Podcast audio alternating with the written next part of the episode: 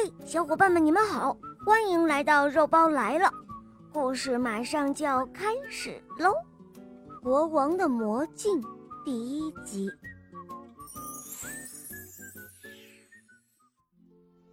这一天，国王不知从哪儿听到了一个传言，说西方的王国有一位王后，拥有一块魔镜，而这个魔镜呢？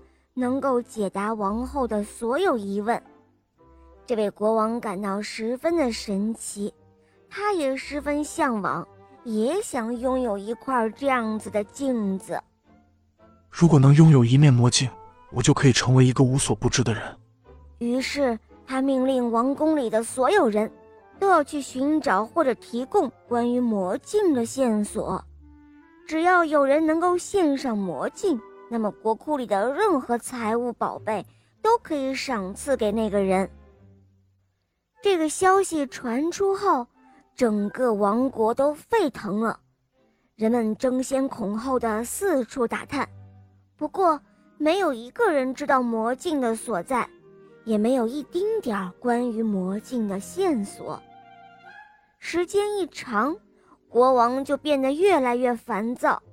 他派出许多的使者前往西方王国去寻找魔镜的下落。有一位农夫，他有三个儿子，这三个儿子也被安排出使别国了。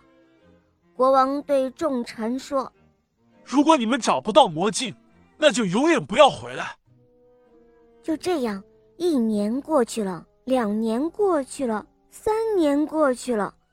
农夫的儿子们一无所获，归乡的愿望变得遥遥无期了。农夫也非常想念自己的孩子，不过无论他怎么哀求国王，国王都不肯收回成命。这一天，农夫像往常一样在田里面除草，突然，他的锄头当啷一声，像是碰到了什么硬硬的物品。于是他小心又认真地跑起来，原来啊是一块光亮的镜子。哦天哪，这肯定是国王想要寻找的那一块魔镜啊！他对着镜子自言自语地说道，然后赶紧上报了这个发现。消息很快就传到了国王耳中，但是。国王经受过太多次梦想落空的现实，于是没有轻信他。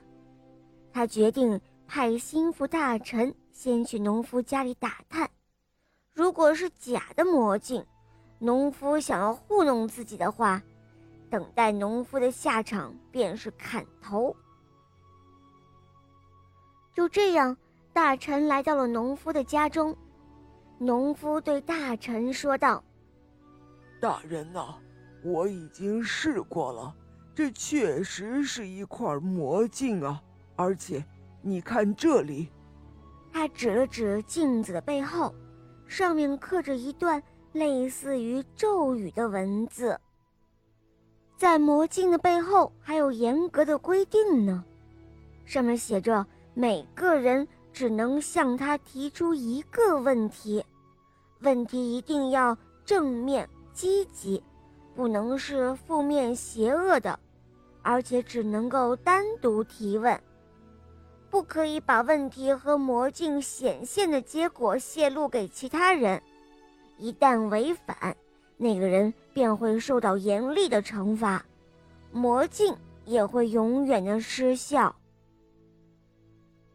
哦，是这样，看来我不可能轻易发问了。要是得罪了这面魔镜，它凭空消失掉，我就无法回去向国王交差了。这位大臣越想越苦恼，在房间里走来走去。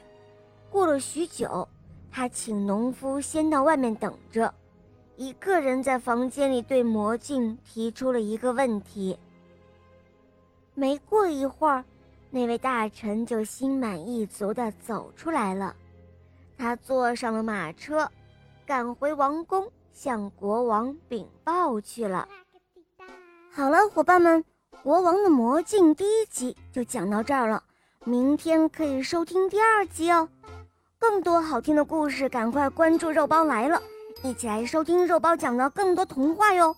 有《西游记》的故事，还有公主的故事，陆陆续续我们还会更新小木偶的故事啊，《红楼梦》啊等等很多，所以小伙伴们都不要错过，赶快提前关注肉包来了。好啦，我们明天再见，拜拜。